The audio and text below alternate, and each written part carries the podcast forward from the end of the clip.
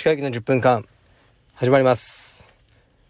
このチャンネルでは日本最大級のブラジリアン柔術ネットワークカルペディエム代表の石川由紀が日々考えていることをお話します。はい皆さんこんにちはいかがお過ごしでしょうか。本日は12月の3日日曜日です。今日は服部くんとの、えー、ね2人でのラジオではありません。期待しておられた方がいたらすみません。今日は僕はあの青山にいますね。普段は深川の方に週末はいるんですが今日は青山にいました。理由は青山道場で帯の授与式があったからです。で授与式シーズンですね。今日は疲労道場でも授与式があったようですね。で、えー、もう授与式はね僕にとってはも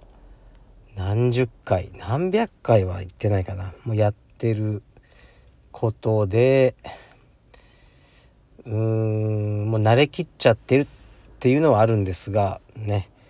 あの帯が上がる方にとってはスペシャルな日であろうと思うのでしっかりとやらせていただきました。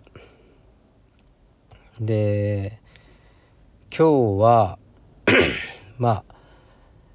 いつもねスピーチとかあまり考えてないんですよねで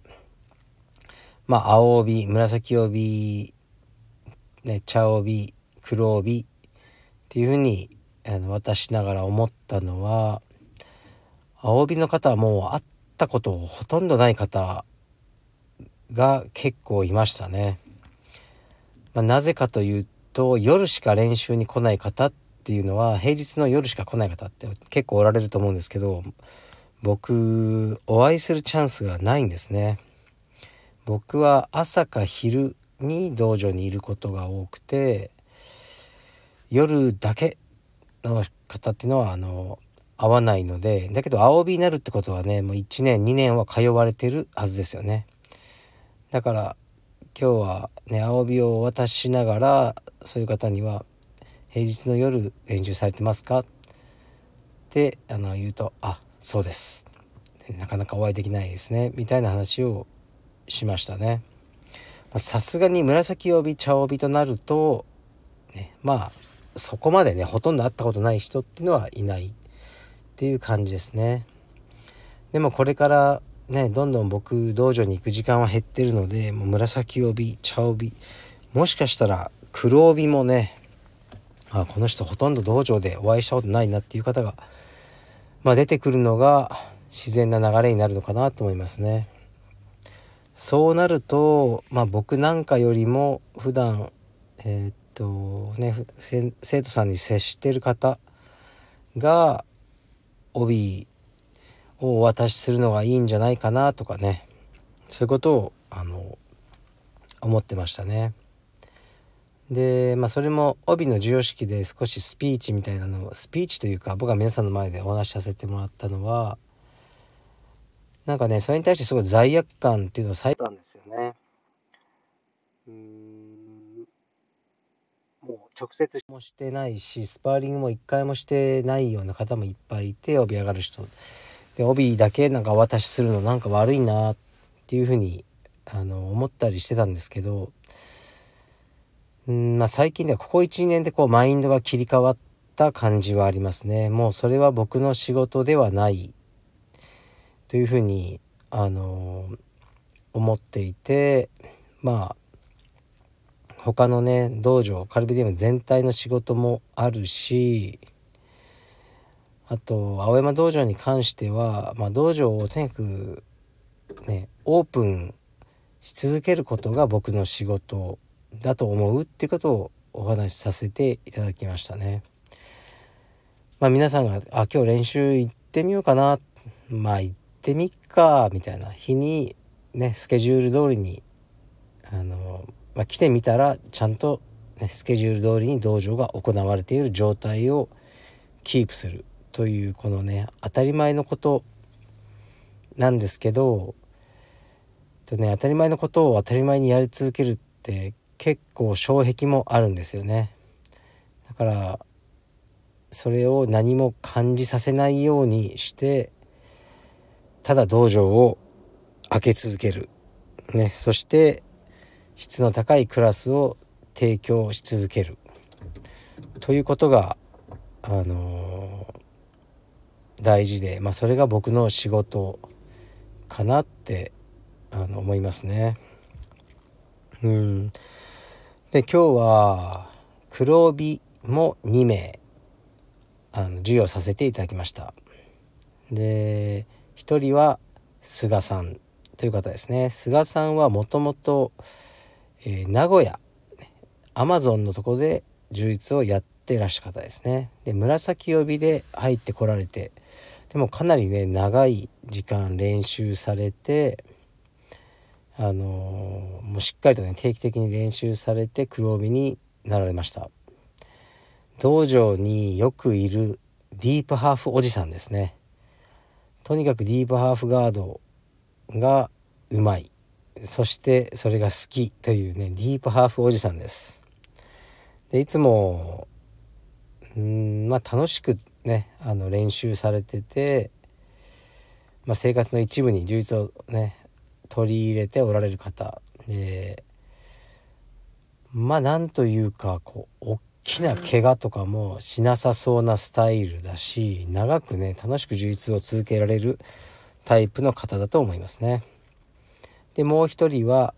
ロジャー・バーですね。ロジャー・ヴィアって呼んだりもするけど、まあ、ロジャー・バーかな。ロジャーですねみんな知ってるビットコインのロジャーといえばねいろいろ知ってる人もいるんじゃないでしょうか彼に黒帯をやっと渡すことができましたね。なんと16年前から僕のもとで柔術をやってくれてるそうです。でなんだかねもう、まあ、有名人じゃないですか。だから海外にもね居住の場所があったりね、どこかこう長い間行ってたり、ね、そういうのがなくてねもししっかりとこう東京に住んでたらねもうもっともっと早く黒帯渡せたと思うんですけどどうしてもね途中空いちゃったりすると長くなっちゃいますね。でもね実力は十分。であの16年かかったけど、ね、黒帯になってくれました。で今までの帯全ては石川先生からもらったっていうふうに今日言ってくれてましたね。でそれもとても嬉しかったですね。うー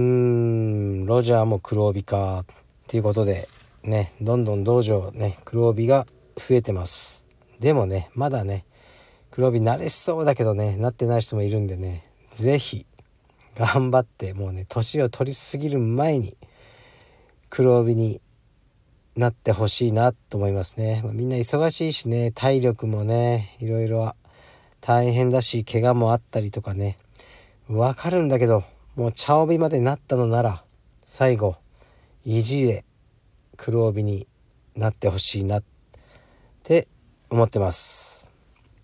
今日ね、あのー、あのー、なんだろう、帯が上がった方ね、全員おめでとうございました。それでねただその祝福のためだけにねたくさん集まってくださったメンバーさんもあのたくさんおられてね本当にありがたいですありがとうございましたはい。というわけでね服部君がいたらねこういう真面目な話はしないんですが今日は真面目なトーンで言いました。レター行くかな？一発。全然違うあのー、ね感じになっちゃいますけど。いきます。鹿さんこんにちは。以前大腸がんのことで相談した39歳男です。手術から半年が経ち1回目の経過観察検査が近づいてきました。私の場合不幸中の幸いで比較的早期であったため抗がん剤治療まではしませんでしたがそこはやはりがんいろいろと悪い想像をしてしまいます。息子への遺伝も心配です。本当に病気って理不尽ですよね。がんを告知されてからふとした瞬間に病気を思い出し睡眠薬も手放せなくなりました。申し訳ございません。ただの愚痴になってしまいましたが良い結果が出ればと思っております。仮に再発しても頑張って治したいと思います。はい。ありがとうございます。覚えてますねこのレター。39歳でねあのまあ大腸がんっていう風になっちゃってで手術をされるっていうとこだったんですよね。手術から半年が経って1回目の経過観察検査か。まあこれがねあの良い結果だったらいいなと思いますね。まあ医学はね本当にどんどん進歩してるのでうん僕らが思うよりもね先を行ってくれてるんじゃないかなって期待しましょう。で息子への遺伝も心配です。あ遺伝が結構あるんですかね。やっぱがんっていうのはね。がん家系とかよく言いますよね。そういう意味では僕もそうなんですよね。うちの親父も大腸がんやって手術をして一応治ったことになってますがまあなんだかんだでよく病院には行ってますね。うん。睡眠薬も手放せなくなりました。なこの気持ちもわかる気がしますね。いろいろね不安があるとね寝れなくなってね寝れないと体調壊しちゃうんで睡眠薬も大事になってきちゃうんですけど僕はねあと2ヶ月間か3ヶ月間ぐらいかけて睡眠薬をやめていこうと思ってますね。やはりうーんなんか精神にあまり良い影響がない気がしてきてでね睡眠をね今いろいろ調整してます。でなるべくねあの睡眠時間を早くして安定させて睡眠薬をねやめていこうと思ってるとこです。まあ仮にね再発していても頑張って治したいって書いてあるんでねもうこれはね頑張るしかないです39歳ねまだまだ子供さんもねちっちゃいんだろうしこう起きてしまったことはまあ仕方ないというか本当理不尽なんだけど頑張ってね直していくしかないですね。で健康の大事さっていうのを多分ねすごく実感されてると思うんですけど健康は本当に大事ですよね。だから僕のねあの青山道場のあの目指すところは健康ですね。もちろんね強いとかね試合に勝つとかまあいろいろあるんですけど健康をすごく大事にしてあのうーん何て言うか、ね、どんな道場ですかって聞かれた時にあの、まあ、みんながね健康に心身ともにね健康になるような場所ですっていうふうに言いたいなと思ってますね。まあ、実際そうだと思うし充実の一番良い点は健康になる、うん、ことかなと思いますね。まあでもたまにね怪我をしちゃうんですよね。そこをなんとか減らしつつ健康になる部分だけをうん強めていきたいなって思ってます。はい。今日はちょっとね真面目な回でしたけどあのー、たまにはね真面目に道場とね向き合ってることも、あのー、分かっていただきたいなと思います。はい。本日はこれぐらいにします。失礼します。